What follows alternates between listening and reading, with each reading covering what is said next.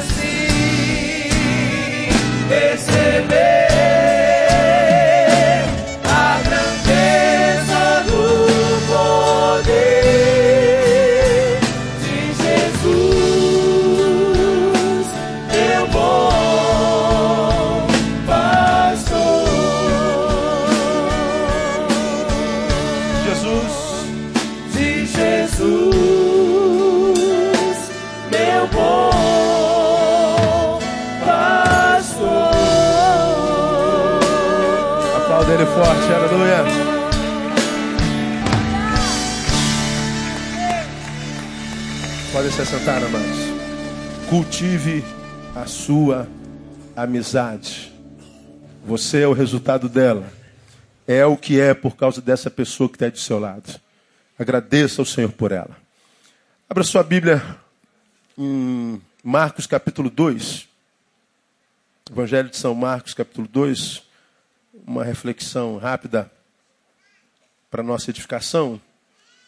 Vamos falar sobre amizade, avaliando o que seja uma verdadeira amizade ou um verdadeiro amigo. Marcos capítulo 2. Você já abriu, amém?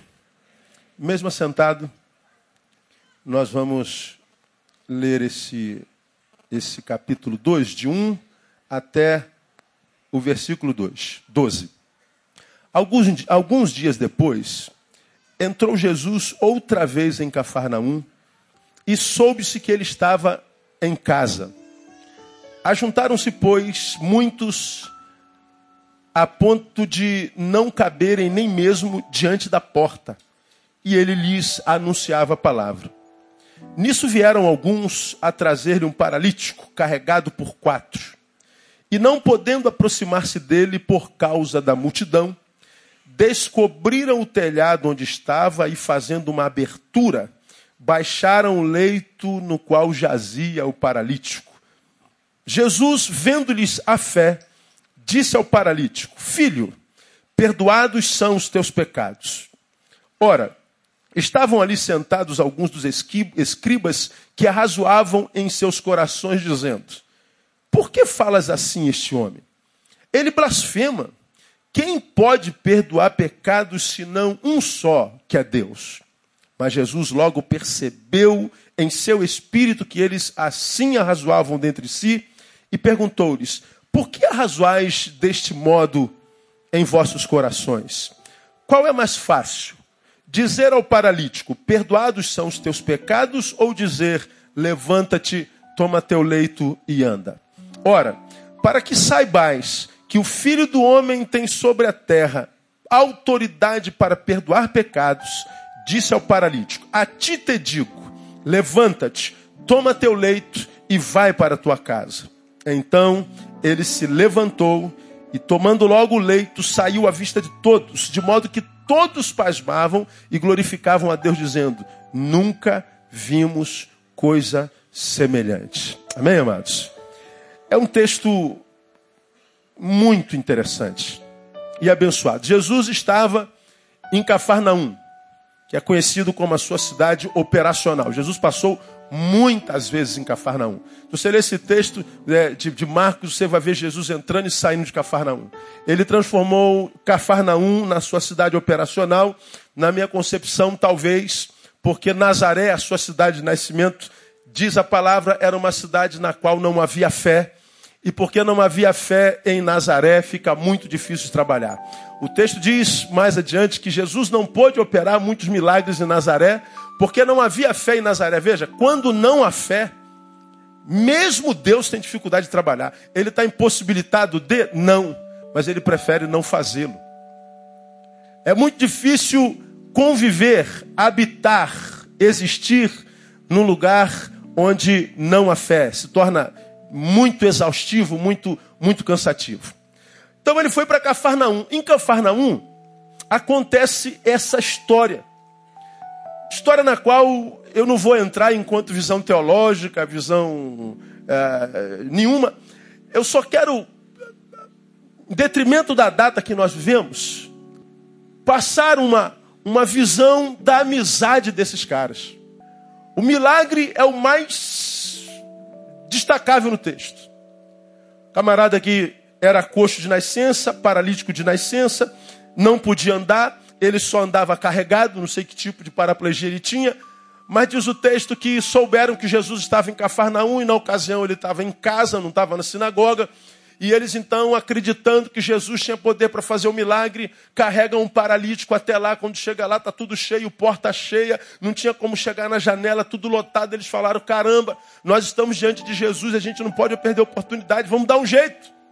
Como quem diz, vocês não nasceram quadrados, então se virem. E eles se viraram. Por onde? Pela porta não dá, pela janela não dá. Ele falou: tem telhado aqui.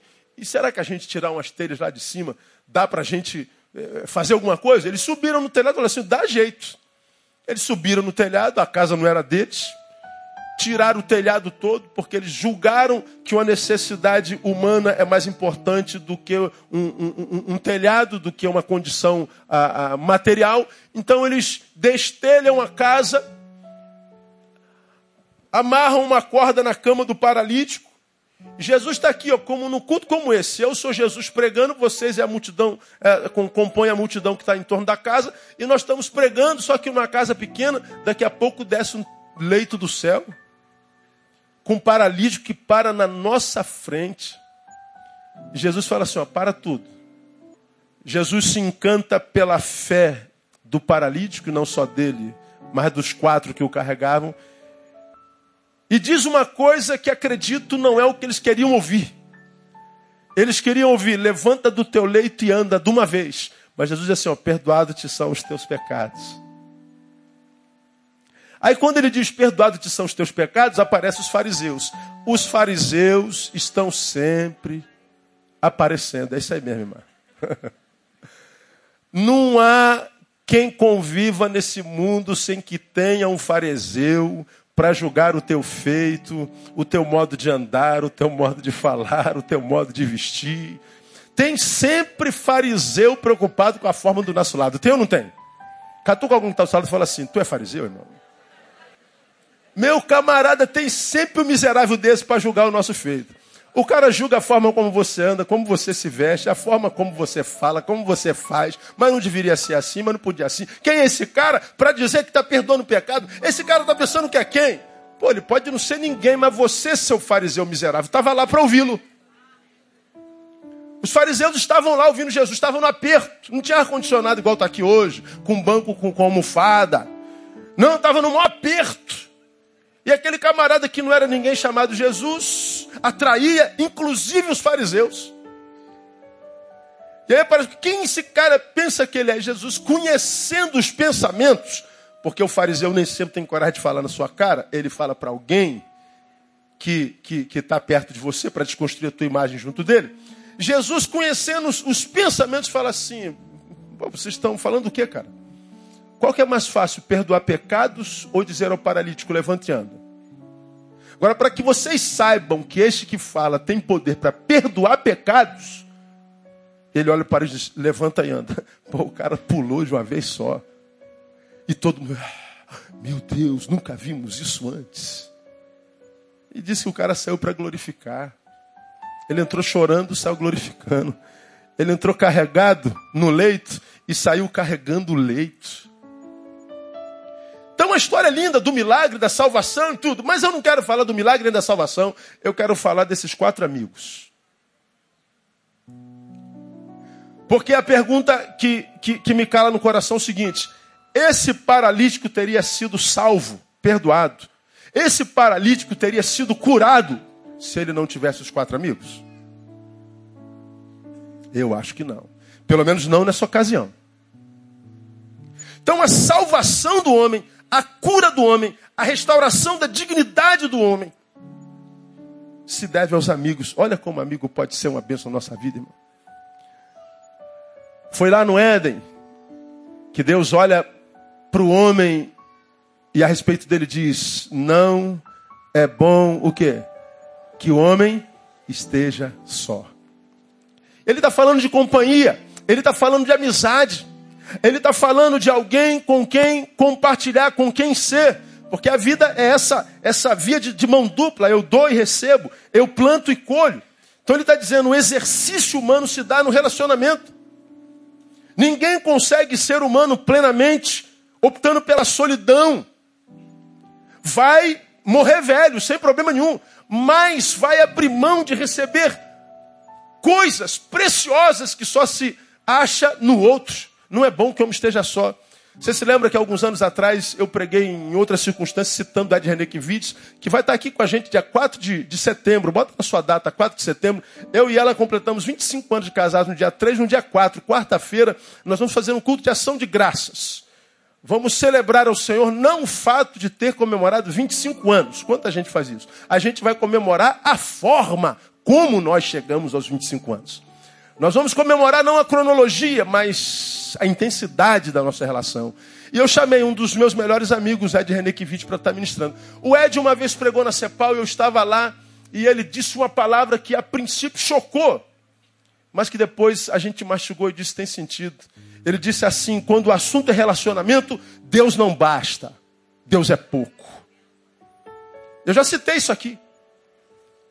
Quando a gente ouve da boca de alguém, Deus não basta, Deus é pouco, a gente fala, por que, que é isso? Esse cara está diminuindo Deus? Esse cara está arrancando de Deus o seu verdadeiro valor? Não, ele explicou. E, e, e com que eu concordo em grau, gênero e número. Ele disse lá no Éden, ele criou para o cabrito uma cabritinha, para o cavalo uma eguinha, para o sapo uma sapinha, para o galo uma galinha, para todo bicho uma bichinha. A palavra bichinha já virou pejorativo, não é verdade? Falou bichinha, a gente não pensa mais em bicho, né? Mas continua sendo um bichinho, sim ou não? Então, para cada bicho uma bichinha. Agora, e para o homem? Para o homem tinha Deus. A Bíblia diz que Adão falava com Deus face a face. Todo dia tardinha Deus vinha e passava com Adão. Então o cavalo tinha uma égua, o boi tinha uma vaca, Adão tinha Deus. O galo tinha uma galinha, o cabrito tinha uma cabritinha, Adão tinha Deus. Quem estava em melhor companhia? Adão. Mas a despeito de ter um relacionamento tete a tete, de proximidade com Deus, Deus olha para Adão e fala assim: não é bom que o homem esteja só. Como que o homem pode estar só se ele está diante de Deus? É porque Deus não basta. Aí Deus diz assim: Vou te fazer uma ajudadora que lhe seja idônea. E Deus tem uma brilhante ideia: fazer a mulher. Quem gosta de mulher, diga glória a Deus. É uma benção, não é verdade? Então, Deus cria a mulher. E como ele faz? Faz o homem dormir para ele não se meter nesse negócio. Porque se o homem desse palpite, a mulher não ia ser bom como é. E aí o homem tira das suas, Deus tira das suas próprias entranhas aquela que seria o teu eu outro, o seu eu outro. E ela diz: Adão, essa é osso dos teus ossos, carne da tua carne, portanto, a extensão de si mesmo. Agora, Adão, você não está mais sozinho, você tem um igual. Eu posso suprir quase todas as suas necessidades, talvez todas as suas necessidades, mas mesmo suprido, você vai ter a sensação de que falta algo como a sensação fala mais alto do que o suprimento, ainda que seja total, ou seja, você viverá a experiência de ter tudo e o tudo não bastar, eu vou criar um igual, porque a gente se locupleta, a gente se completa no nosso relacionamento. Não é bom que eu homem esteja só. Lindo isso. Então, esses homens do, do, do texto que nós acabamos de ler, esse homem paralítico, ele tinha amigos. Ele tinha aqueles quatro que mudaram a história que ele vinha vivendo até então. Ele mudou a história desse homem de humilhação. A história dele não teria sido mudada se ele não tivesse aqueles amigos. Então, como é importante, irmãos, termos amigos nesses tempos. Agora, triste é que há muitos que não conseguem fazer amizade de jeito nenhum. E às vezes a gente fica se perguntando, talvez você seja um desses, pois pastor, eu não consigo fazer amigo, não consigo fazer amigo. Qual a razão de eu não conseguir fazer amigo? E às vezes gente boa que o mundo não merece. Mas tem uma dificuldade enorme de fazer amigo. Aí a gente se lembra de Shakespeare, né? já citei ele aqui uma vez nesse mesmo texto. Ele diz assim: se você se sente só, talvez seja porque você ergueu, ao invés de pontes, muros. Ponte une, muro separa. Ele está dizendo: está na hora de você se tornar um construtor de pontes. Está na hora de você se tornar um facilitador ao invés de dificultar a vida de alguém, ao invés de dificultar a vida do seu próximo, facilite. Essa facilitação vai fazer com que você atraia gente muito boa. E eu falo na condição de quem é muito tímido, tímido ao cubo. E eu sei como vocês que são tímidos têm dificuldade de fazer uma amizade. Diferente dos extrovertidos, né? Que o cara já chega vestido de vermelho e roxo e já chamando atenção geral e todo mundo gosta. É fácil. Você, é, qual eu, chega como uma mosca morta, fica no cantinho. Quem vai gostar da mosca morta igual a gente, né, irmão? Complicado. Só quem tem visão de águia, que vai ver que atrás da mosca morta tem um ser humano cheio de Jesus. Aleluia. Diga para quem está do seu lado, eu não sou mosca morta, não, irmão. Sou de Jesus, eu sou uma benção. a gente precisa de amigos, né? Quem caminha sozinho, disse alguém, pode ir mais rápido, mas quem caminha com amigos chega muito mais longe. Nós precisamos de amigos. Aí, nessa noite, bem rapidinho, eu queria fazer uma análise do que é um verdadeiro amigo. À luz da experiência desse paralítico. Porque você sabe que, como eu falei, o homem pode ser veneno, ele pode ser remédio. E eu falei alguns anos atrás e tenho pregado repetidas vezes que o nosso inimigo, Satanás, ele durante muito tempo na história, para destruir a nossa vida, usou os nossos inimigos. inimigo vem senão para matar, roubar e destruir. Então ele usava seus asseclas e os inimigos invejosos, os inimigos que nos odiavam não pelo que nós tínhamos, mas pelo que nós éramos. O cara não gosta de você não é porque você tem, é porque você é como é. Falei sobre isso há dois domingos atrás. O cara te persegue no teu trabalho, o cara te persegue na igreja, o seu teu vizinho te odeia. O cara, o que, que eu te fiz, meu? Então não fez nada, você existe, meu. Mas qual o problema da minha existência? Tua felicidade ofusca a minha tristeza. Teu cabelo liso ofusca o meu que é duro. A tua magreza me, me, me dá ódio porque eu sou gorda. Tua família é linda, a minha não. Se chama inveja. Você já aprendeu o que é inveja? Inveja não é querer o que o outro tem. Não, inveja é pior. É, é, é, é, não querer que o outro tenha o que você tem. Eu não quero o que você tem, eu quero que você perca o que você tem. Eu não quero ter o carro que você tem, eu quero que você não tenha. Eu não quero a alegria que a sua casa tem, eu quero que a sua casa perca. Eu não quero ter a sua beleza, eu quero que você seja feio. Eu não quero a tua saúde, eu quero que você adoeça. É isso que é inveja. E nós estamos cercados de gente assim. Esses, outrora, eram os que eram usados pelo diabo para nos destruir. Só que Satanás, que não é bobo, é um camarada que se contextualiza o tempo inteiro, de geração em geração, inteligentíssimo e trabalhador. Ele descobriu que agora nós já estamos ligados com os inimigos. A gente não é mais bobo. Nós não somos bobo mais. A gente sabe do espertalhão que está querendo usar a gente. Então o que, ele faz? Ele mudou de método. Ele não usa mais os inimigos. Ele usa os amigos. Estou falando sobre isso. Teu primeiro cigarrinho de maconha, quem te deu? O inimigo? Não. Primeira trouxinha de cocaína, um inimigo? Não, um amigo. Primeiro pedrinha de crack, quem deu? Um inimigo? Não, um amigo. E como eu falei há bem pouco tempo atrás, quanto é que custa a primeira pedrinha de crack? Quanto é que custa a primeira eh, pedrinha de crack? Quanto é que custa a primeira trouxinha de cocaína? Quanto é que custa o primeiro cigarrinho de, de maconha? Quanto é que custa? Nada, é de graça. Porque quem dá é um amigo, tu é meu brother, irmão. Tu é meu compadre, tu é irmão, irmão. Estamos juntos, junto e misturado, irmão. Segura aí. Faz uma viagem aí. Quem foi que te deu o primeiro copo? Quem foi que te levou pela primeira vez naquele lugar? Quem foi que te apresentou pela primeira vez aquela gente? Sempre um amigo. Qualquer destruição humana, qualquer tipo de destruição conjugal, qualquer quebra de relacionamento outrora inabalável, você pode ter certeza, tem um amigo no meio. Então, desenvolver amizades hoje é uma necessidade imperiosa, mas arriscada. Alguns já se feriram de tal forma que desistiram de se relacionar. Alguns já se decepcionaram de tal forma e a dor gerada por um amigo para quem você emprestou a tua confiança e a tua própria vida, a dor gerada pela traição dele, chegou tão profundo na alma que você disse: Eu não confio mais ninguém, ninguém empresta mais. As dores provocadas por uma relação equivocada podem ser irreparáveis. Mas nós precisamos de amigos, o texto já mostrou isso. Vamos ver a qualidade de alguns amigos que você já me viu falar sobre isso aqui. A primeira dela, o verdadeiro amigo é, na verdade, um parteiro. Diga, o bom amigo é um parteiro. O que, que uma parteira ou um parteiro faz? Traz a vida. Houve um tempo que não havia é, hospitais e a gente ia lá para o. Como é que é o médico que, que, que faz a cirurgia de criança? O obstetra, não, era parteira, ainda tem isso. Tem alguém grávido na vila, chamava a parteira, a parteira vinha lá com a bacinhazinha d'água, com a toalhinha molhada, que eu não sei para que, que serve aquilo.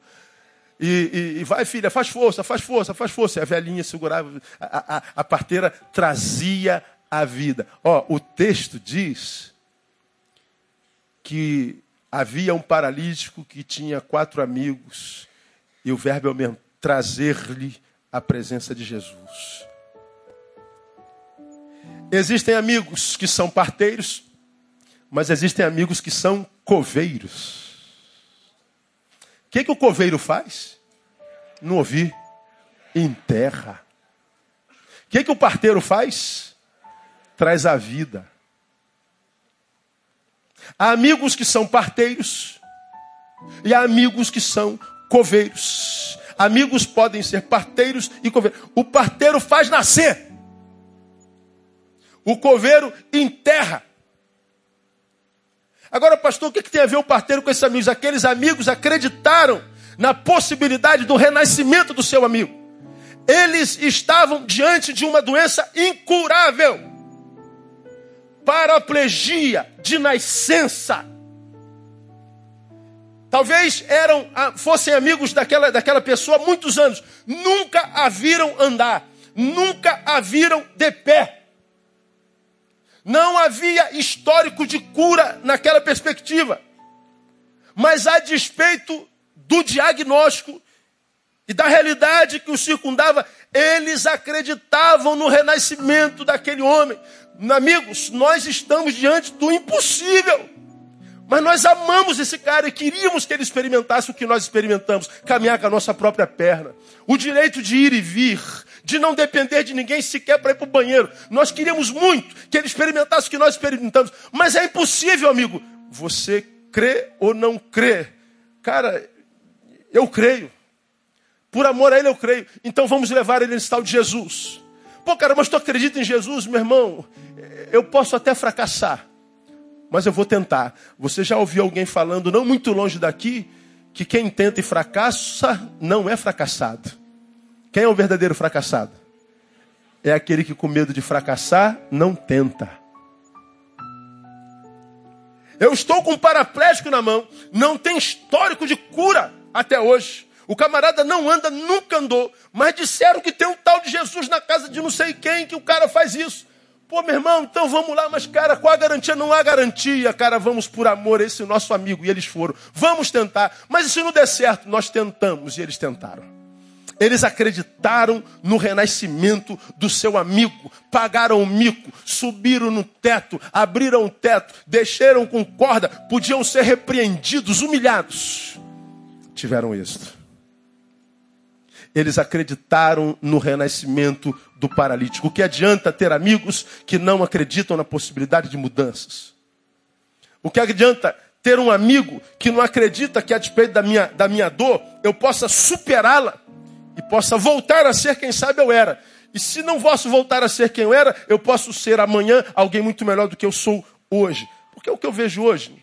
Muitos daqueles que muitos de vocês chamam de amigos, são pessoas que veem você passando pelo tempo da dor e da adversidade, e ao invés de te ajudar a superar o problema, te leva para lugares para acabar com o sintoma.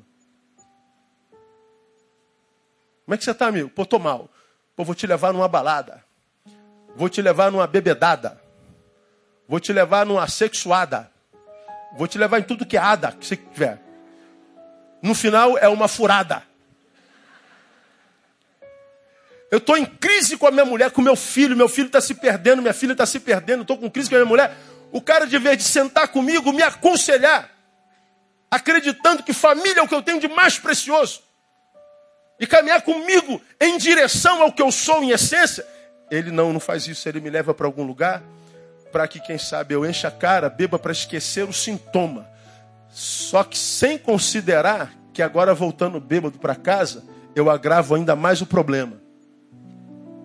Acontece todo dia, todo dia tem uma história de um varão que vai tentar acabar com a dor, portanto, causar, acabar com o sintoma, mas não com a doença. E ele volta com o sintoma dele curado, mas ele volta para casa se torna a doença maior da família. A família ama, mas ninguém aguenta sofrer a vida inteira. Ninguém aguenta ser capaz a vida inteira. Aguenta um ano, dois, dez, quinze anos, mas chega uma hora que a família dá o grito de alforria, eu não quero mais, e quebra, muitas vezes, o casamento. E esse marido vai ser tomado, ou essa mulher, por uma dor tão grande, que o lugar onde ele matava o sintoma já não vão ter mais suficiente para acabar com a dor da ruptura. Aí entra o desespero, pelo amor de Deus, minha mulher foi embora, meu marido foi embora, pastor, me ajuda, João me ajuda, pai me ajuda, alguém me ajuda, porque minha família está indo embora, pastor. Pois é. Porque amigos te levaram para curar o sintoma e não a dor sua família, alguma área da tua vida está com câncer e os amigos estão te dando neusaldina. Oh, passou a dor. Ah, que bom. E o câncer? Não, o câncer continua lá. Irmãos, cada um vive a sua vida, não é verdade? Cada um dará conta de si mesmo a Deus, cada um é responsável por si mesmo. Eu tenho, eu tenho sido repetitivo no que eu tenho pregado, nós só temos uma vida para viver.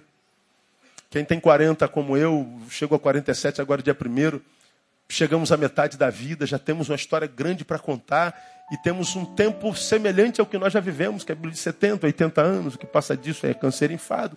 Então imaginemos que 40 anos é o, é o meio da vida. Você ó, vai crescendo, crescendo, crescendo até os 40. Dos 40 você vai decrescendo. Enquanto a gente está crescendo, ou seja, na ascendência cronológica, a gente vai curtindo a vida, curtindo a vida, nem pensa na morte, mas chega nos 40, a gente, a gente vai caindo tudo, irmão. Tudo. Corpo e mente entram em crise. Já preguei sobre isso aqui. Tu com 20, olha o alvo e diz assim, corpo, 10 segundos, blum, tu já está lá. Agora aos 40, tu olha o mesmo alvo, corpo, 10 segundos. Aí o corpo fala assim, pô, vamos conversar, meu.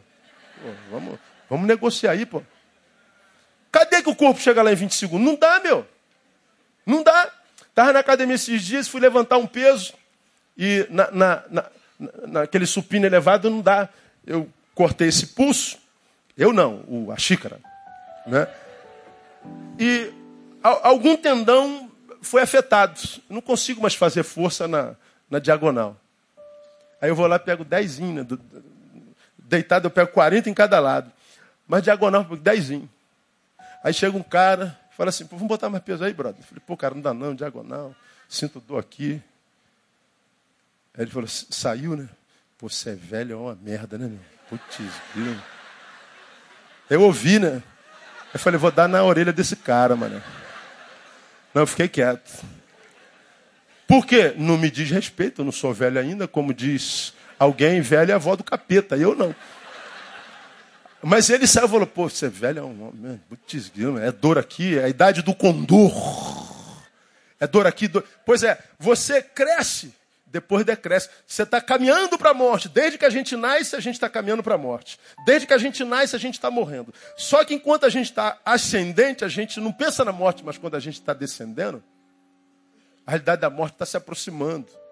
A vida se torna muito mais urgente. Não dá mais para perder tempo não dá mais nas dores que a gente sente na meia-idade para trabalhar com paliativos.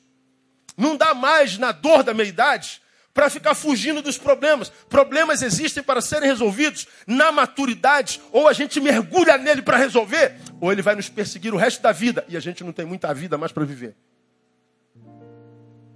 Resolve pronto. Aonde é que entram os amigos? Os amigos dizem assim, Neil, tu vai fugir disso há quanto tempo, irmão? Quanto tempo você está nesse imbróglio aí com a tua mulher, com teu, teu filho, com teu sei lá quem, com teu patrão, consigo mesmo? Até quando você vai ficar fugindo de si mesmo? Até quando você vai se olhar no espelho e falar assim, oh, cara, você tem uma deficiência de caráter? Até quando você vai fugir do espelho e dizer assim, rapaz, tu tem que tomar uma postura de homem na tua vida, rapaz. Você tem que parar de ser invejoso, vagabundo. Você tem que parar de ficar culpando todo mundo. Tem que sumir com o que, que você é, pô. Admita a tua fraqueza e transforma esse negócio. Até quando? Amigo faz isso, irmão. Amigo confronta a gente. É como se diz, né? Quando a gente. Como é que é?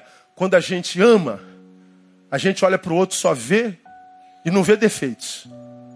Quando a gente odeia, a gente olha para o outro e só vê defeitos.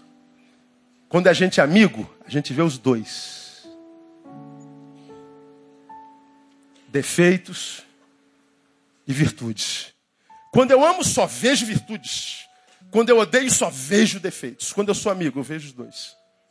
E nós precisamos de gente que é assim com a gente, que olha o meu defeito e fala assim, Neil, isso é defeito, cara. Que olha a tua virtude e diz assim, pô, cara, show de bola, você é 10. Parabéns, cara.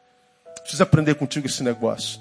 Isso é uma área na tua vida muito legal, resolvida. Que bom que você superou essa fase. Agora, nós vemos gente que hoje não vive uma vida que não vale a pena mesmo.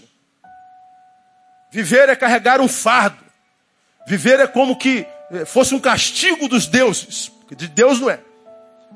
Um castigo, um karma. Pesado, como eu preguei de manhã. Coração sobrecarregado. A vida insuportável. E a gente vê essa pessoa fugindo o tempo inteiro. E acha que aqueles que te levam para tomar paliativos tomar cibalena quando o teu problema é um câncer existencial, você acha que ele é amigo só porque ele tirou o sintoma, só porque ele tirou a dor. Não.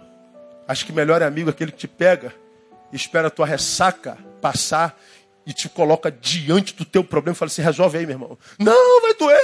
Vai, tu não vai sair daqui, meu, meu amigo, enquanto você não resolver essa parada, tu vai ficar aqui dentro comigo. Não tem jeito. Não, eu não quero, dói. Vai ficar aqui. Ele vai te odiar, ele vai te xingar, ele vai te, te, te, te desprezar. Mas depois, ele vai olhar para trás e falar assim: pô, cara, obrigado, você esteve lá. Por que, que a gente tem que pensar no depois e no fim? Porque a Bíblia diz que melhor é o fim das coisas.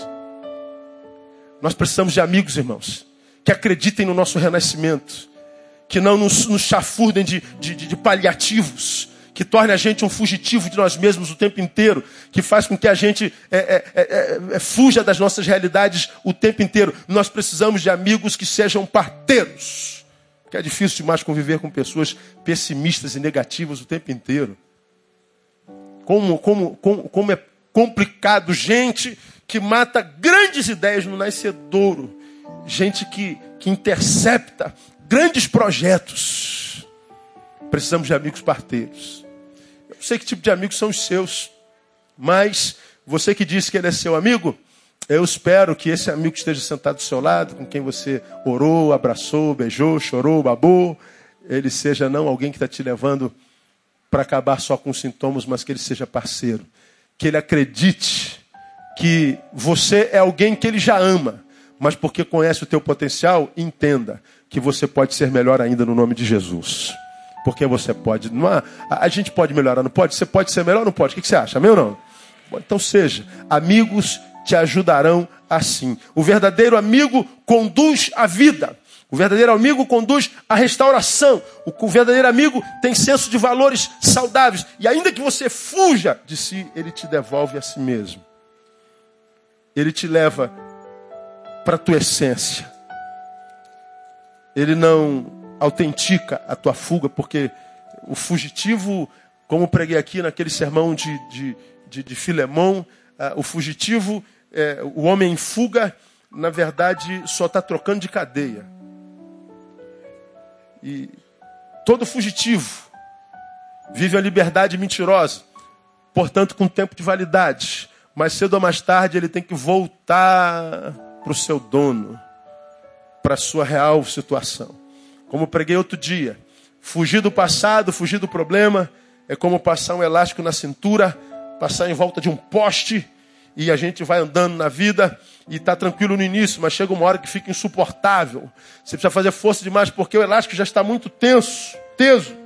Chega uma hora que ele se torna mais forte que você e te faz retroagir violentamente lá no início. Você diz, caramba, o que, que aconteceu? Um tsunami passou. Não, foi que você imaginou que estava livre, mas ainda estava preso.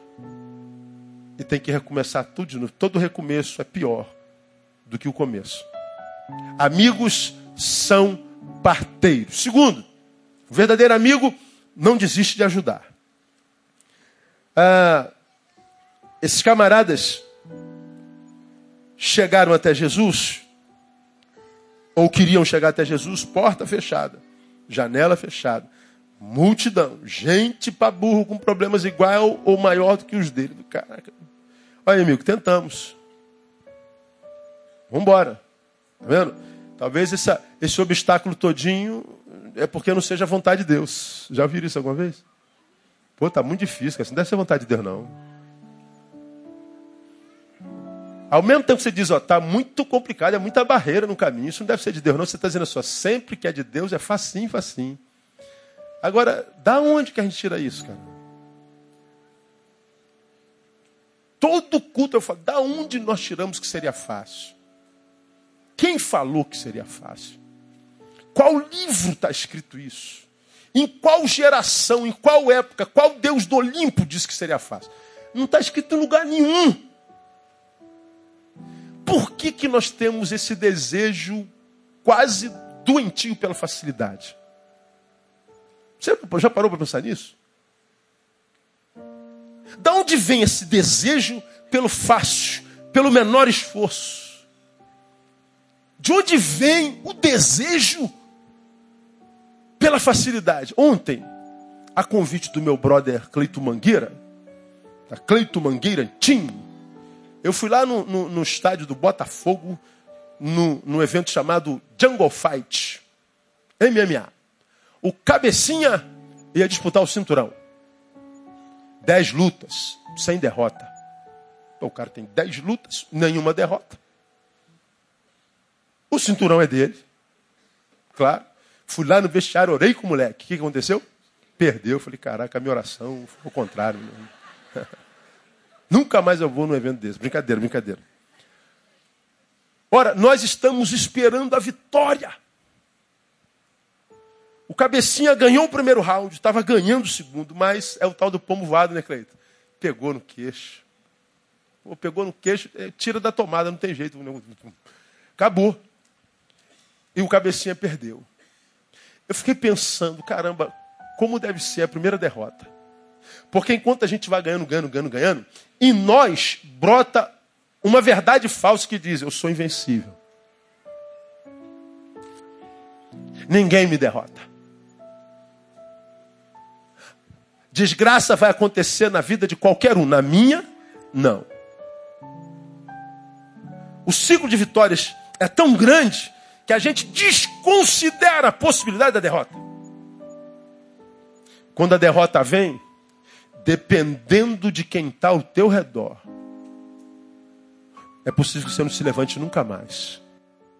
E toda aquela verdade não verdadeira na qual você acreditou, eu sou invencível, pode ser jogado por terra, Porque você só estava preparado para vencer, mas não estava preparado para perder. De modo que quando perde, toda a história é desconstruída.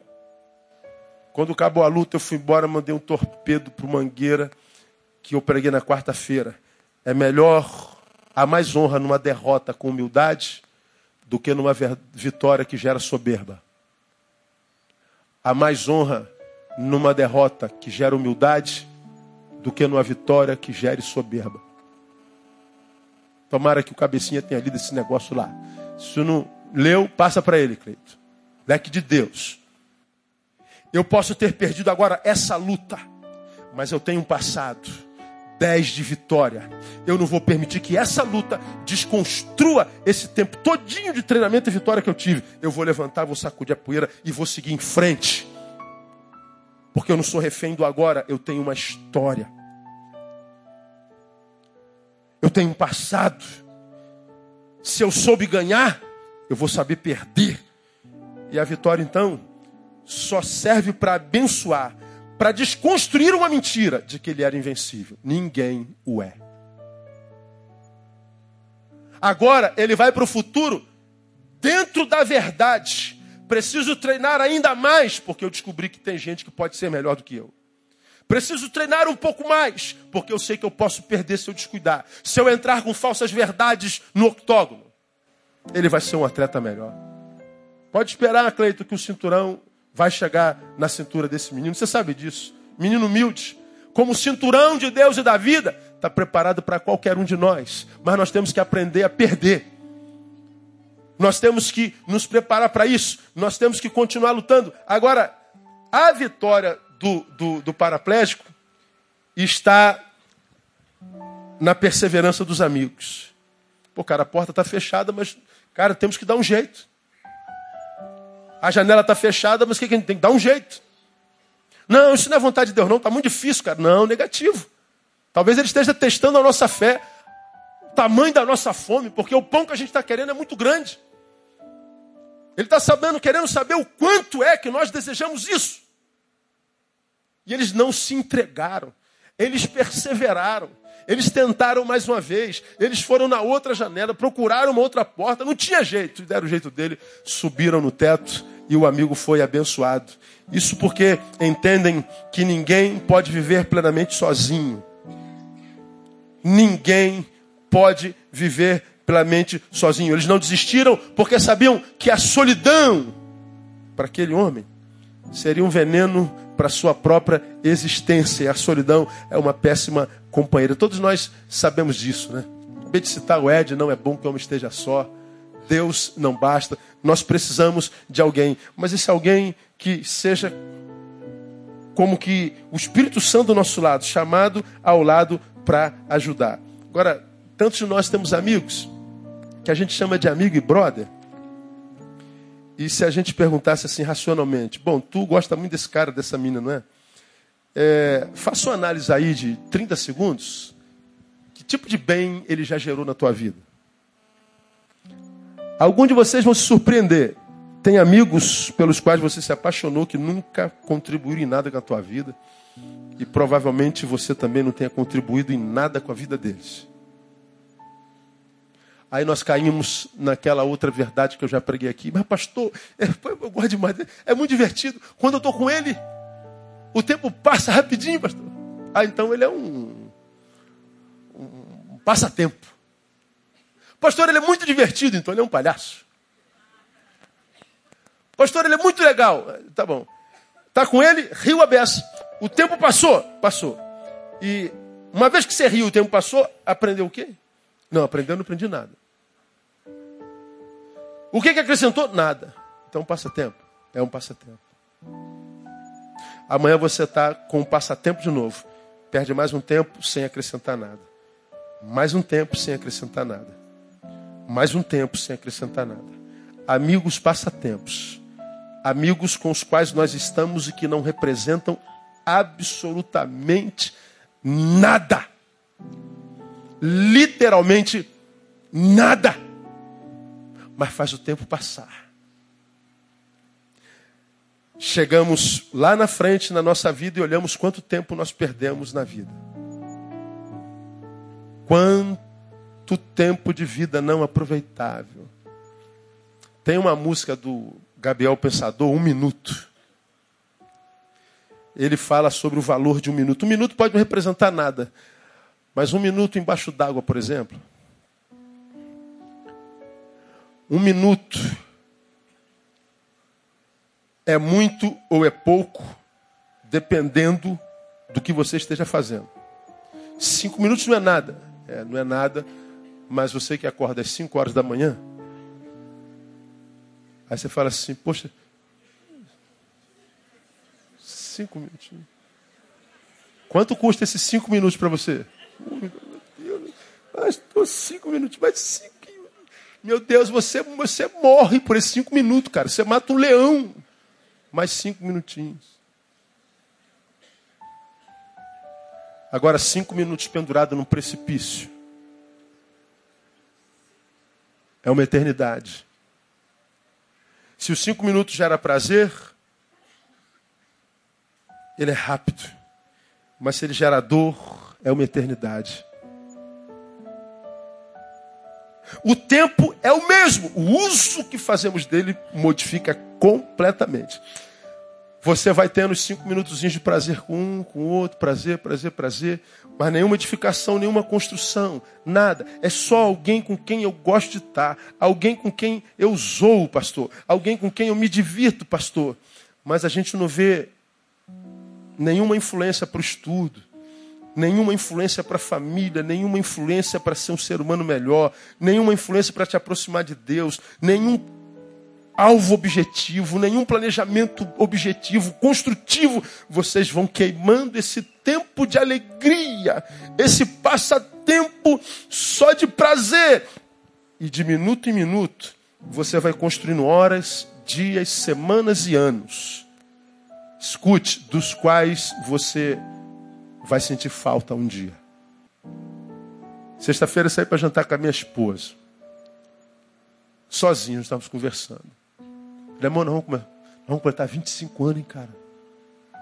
Casamos ontem, lembra? Lá na porta da igreja. Quando a gente se viu pela primeira vez, eu era noivo. Fui para outra igreja, briguei com a minha noiva. 19 anos de idade.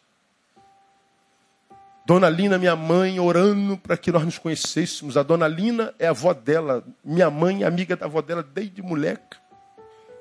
Orando para a gente se conhecer, a gente lembrando a nossa história. Eu estava com o carro do meu pai na igreja de Padre Miguel, ou sei lá onde. Aí chego, vem minha mãe, minha, minha, minha, minha, a, Lina trouxe a neta dela para conhecer. Eu quero saber de neta, mãe. Morra todo mundo, eu estou chateado. Parei o carro mais na frente. Mas vamos lá, você é o líder. Eu quero saber de ninguém. Eu sou líder, não sou não. Eu quero saber de, de, de neta de Dona Lina, Dona Lina, de liderança. Deixa aqui dentro do carro. Meu pai demorou. Meu pai e minha mãe sempre foram fechadores de igreja, igual eu e, e a Andréia. Demoraram, aí eu olhei pelo vidro do carro para trás. Aí vejo um anjo na porta. Gente, quem é aquela? Igreja pequena, Tu sabe quem é todo mundo, qual é o carro de todo mundo, quem veio, quem faltou, quem não vem um mês, tu sabe tudo de todos. Quando minha mãe saiu, eu perguntei, quem é aquela menina lá? É a neta da Lina. Eu falei, ah, já vou lá agora, sou líder da mocidade. Começamos a namorar no dia 7 de fevereiro de 86. A maioria de vocês não era casado, é nascido. E já se vão 25 anos de casado e dois de namoro. 27 anos e ela não está, não sei para onde. Deve ter ido no banheiro. Ah, como é que passou rápido? Tamara com 22, Thaís com 18. Como Deus nos abençoou, nos, nos fez prosperar em todos os sentidos, como é que Deus foi gracioso, como Ele nos cobriu com a sua asa, quanta luta nós passamos, quanta dificuldade, quanta, quanta, quanta falta de tudo, quanta necessidade nós passamos. E a gente comia agradecendo ao Senhor. E nós ficamos pensando, e, e como deve ser a vida de quem chegou na idade que a gente tem sem nada, amor? como deve ser olhar para trás e falar assim, cara, o que, que eu fiz da minha vida? O que, que eu construí? O que, que eu tenho? O que, que eu sou? Eu não imagino. Não imagino sim. Mas é só uma imaginação. Bom, eu não sei como é que você chegou até aqui, como é que você olha para a tua história. O fato é que alguns não têm nem coragem de olhar para a história. Porque não foi bem vivida. Agora faça uma análise histórica e veja se não tem a ver com os teus relacionamentos. Olha ela aí, gente. Você não vai entender, não adianta. Senta, você não vai entender o que eu falei aqui. A bênção é para quem está presente. Né? Pois é. Foi botar o casaco, né? Pois é. Então, nem olha para a história, porque não gosta dela. Agora, veja se não tem a ver com os teus relacionamentos. Sejam de amizade, sejam de namoro, seja daquele homem, daquela mulher. Adoecimentos adoecedores, relacionamentos adoecedores extremamente furtivos. Ah, relacionamentos que nos roubaram tempos preciosos. Que nos roubaram sentimentos tão preciosos que hoje nós não conseguimos mais senti-los. Relacionamentos.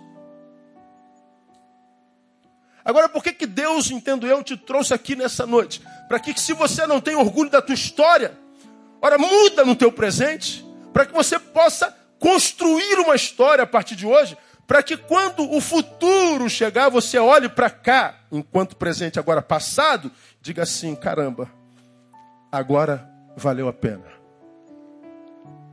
Agora, da mesma forma como a gente joga tempo fora com relacionamentos que não, não, não prestam, são furtivos, a gente então só pode construir um futuro com relacionamentos que nos devolvam a nós, que sejam enriquecedores. Precisamos mudar o nosso ciclo social e relacional. Precisamos investir melhor nas nossas amizades. Porque são as amizades que o Satanás, que o diabo tem usado para desconstruir a obra de Deus em nós. Então a palavra de Deus para o teu coração nessa noite é o seguinte, filho, não perca mais tempo.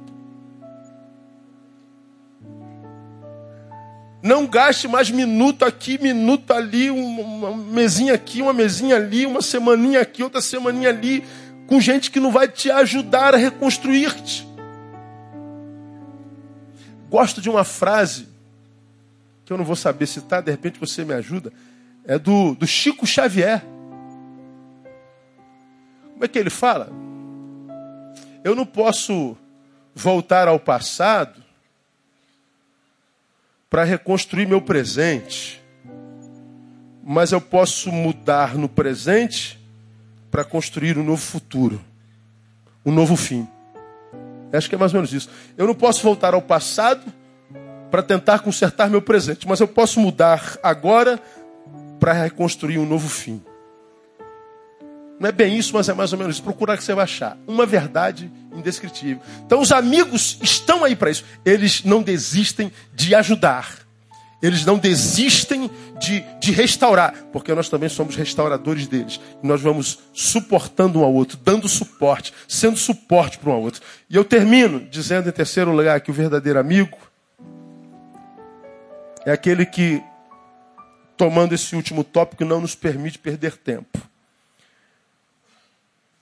Foi Winston Churchill que disse: tempo é? O que, que é? Dinheiro. Tempo é dinheiro.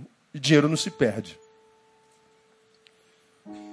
A gente tem que ermir o tempo. A vida é curta e quem rouba nosso tempo deve ser descartado de pronto. Aqueles amigos, quando agem levam o paralítico no lugar certo. Não temos mais tempo a perder.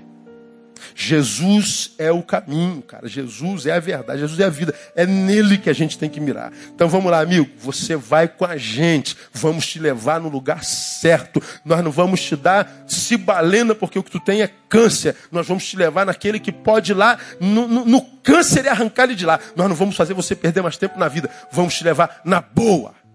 Isso é amigo. A minha oração é que Deus te dê amigos assim.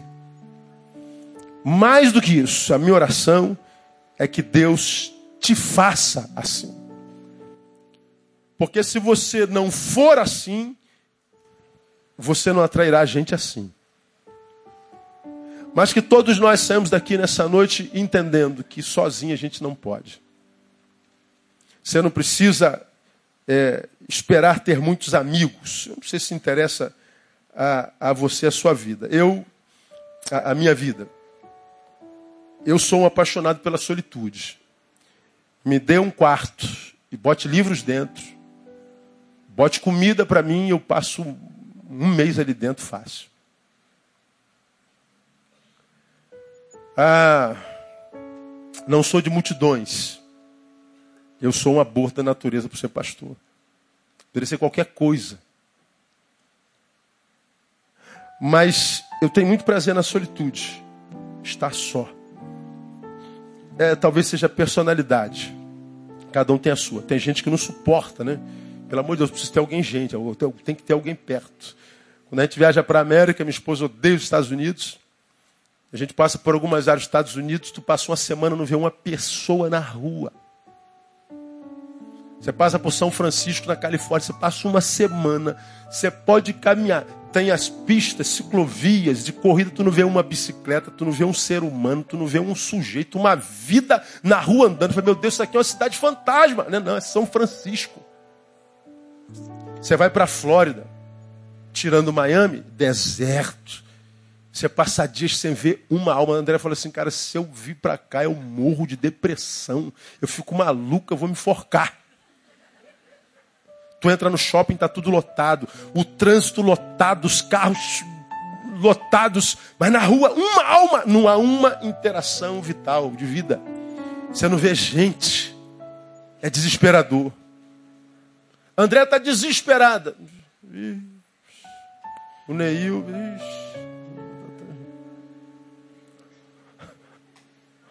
Eu já olho para a ordem, para o trânsito funcionando, para o sinal, para o respeito, para a beleza das calçadas, tudo certo. Meu Deus, que, que educação, que coisa bonita esse negócio funcionando. André está procurando gente, eu prefiro a bagunça. Eu prefiro todo mundo atravessando o sinal, estacionando na calçada. Eu quero ver gente. natureza é diferente. Eu não sei qual a tua natureza. Se você é como ela, gosta de gente, multidão, peça a Deus uma benção. Deus, me dê a graça de ter filtros poderosíssimos, para que uma vez que eu dependo tanto de gente, eu aprenda a discerni-las, para que elas não me adoeçam. E se você é daqueles como eu, que passa muito tempo sozinho e tem prazer nisso, lembra, não há em si o suficiente para que você viva uma vida plena. Saia da tua solitude e doe-se. Mas lembra, o mesmo filtro é necessário. Porque a gente não deve se doar a qualquer um. Dependente da tua personalidade, nós precisamos um do outro. Não é bom que o homem esteja só. Então, se Deus tem te dado esse amigo parteiro, que não desiste de ajudar e que não te faz perder tempo, meu irmão, dá glória a Deus, você foi abençoado pelo alto. Se você não tem, peça a Deus, eles estão aí. Termino dizendo algo que eu disse para alguém com quem eu estava no carro há três dias atrás, em São Vicente. Ele disse, pastor, eu não aguento mais, eu não confio mais pastor nenhum, não confio mais ninguém. Era um pastor. Eu não acredito em mais ninguém, eu não acredito em mais nada. Eu perdi totalmente a fé nos homens, ninguém mais presta. Falei, Opa, meu irmão, tu me convida para pregar na tua igreja, tu está falando que eu não presto? Não, não, não, senhor, não, pelo amor de Deus. Não. Falei, ninguém. Aí eu falei o que Deus disse para Elias. Já basta Deus me tirar a vida, porque mataram os teus profetas à espada, só eu fiquei, só eu fiquei, só eu fiquei, só eu fiquei, quero morrer. Quando a gente imagina que a solidão é uma última hipótese, o que sobra é o desejo de morte. Que a vida é uma troca. Aparece alguém e diz assim: olha, ainda há os sete mil que não se dobraram a Baal. E eu concluí dizendo: Você sabe por que é difícil achar os sete mil? Porque o reino de Deus é muito grande. O espaço existencial do reino é muito grande. Achar sete mil nesse espaço tão grande não é simples. Portanto, meu irmão, ao invés de agir com os olhos, haja com esperança. Porque eles estão por aí. Há muita gente boa nesse planeta ainda. Ainda que seja difícil de achá-los. Acredite, há muita gente boa. Que Deus te dê a graça. Mais do que achar a pelo menos um deles, que Deus te dê a graça de ser um deles para abençoar alguém no nome de Jesus. Amém, amados? Que Deus nos abençoe com bons amigos. Vamos aplaudir ao Senhor.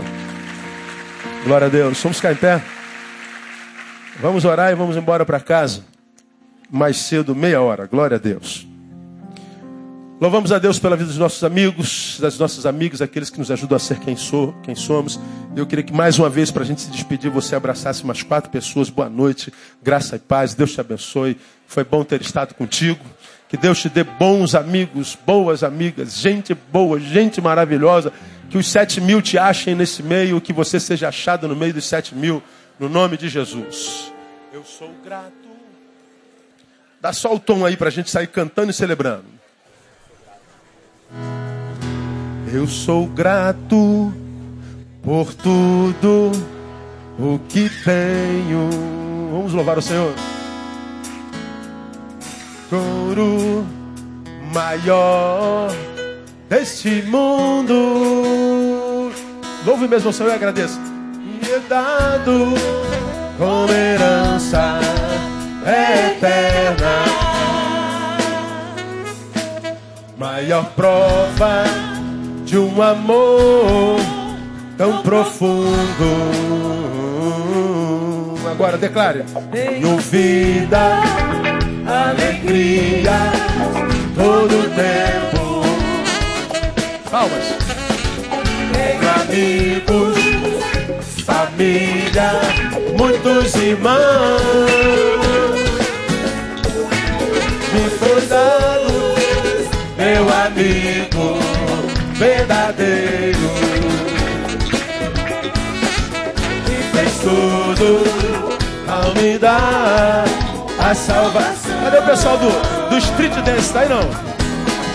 Louvarei ao Senhor todo tempo.